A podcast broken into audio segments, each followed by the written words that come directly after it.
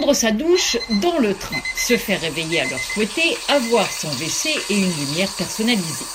Les couchettes génération 2023 ne sentent plus la chaussette mouillée, comme plaisante Patrick Laval.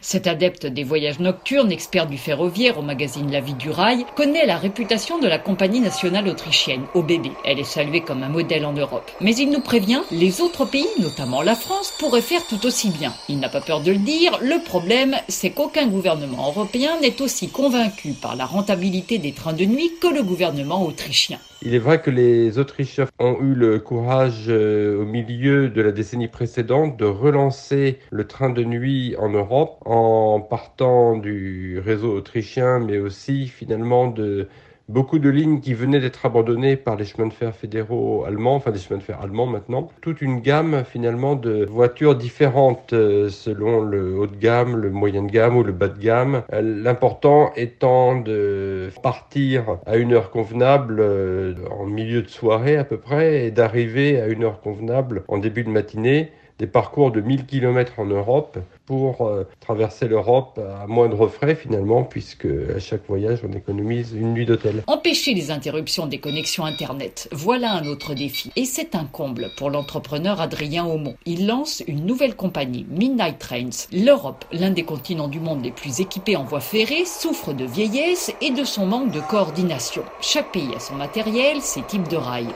Espéré pour l'an prochain, les voyages de Midnight Trains proposeront 10 destinations au travers de l'Europe avec un confort digne de notre époque. Pour réussir dans le train de nuit, on pense que ce produit doit s'adresser euh, au public le plus large possible, aussi bien des étudiants que des voyages d'affaires, que les familles. Alors, on considère aujourd'hui que si on veut que les gens remontent dans les trains de nuit, il faut leur proposer que des chambres privatives. Fini de dormir avec des inconnus, avec euh, des lits, euh, des literies de qualité, une bonne insonorisation, des lits déjà faits quand vous rentrez dans votre chambre. Finalement, ça ressemble à un hôtel. On rajoute à ça un restaurant, on remet une voiture commune avec un bon restaurant, un bon un petit déjeuner de qualité, puis un endroit où vivre un bon moment pour que ce produit soit un produit du 21e siècle. Dans son enquête de 2022, la revue Global Train Review estime que 70% des personnes interrogées voyageraient en Europe en train de nuit plutôt qu'en avion, évidemment, si l'offre existait.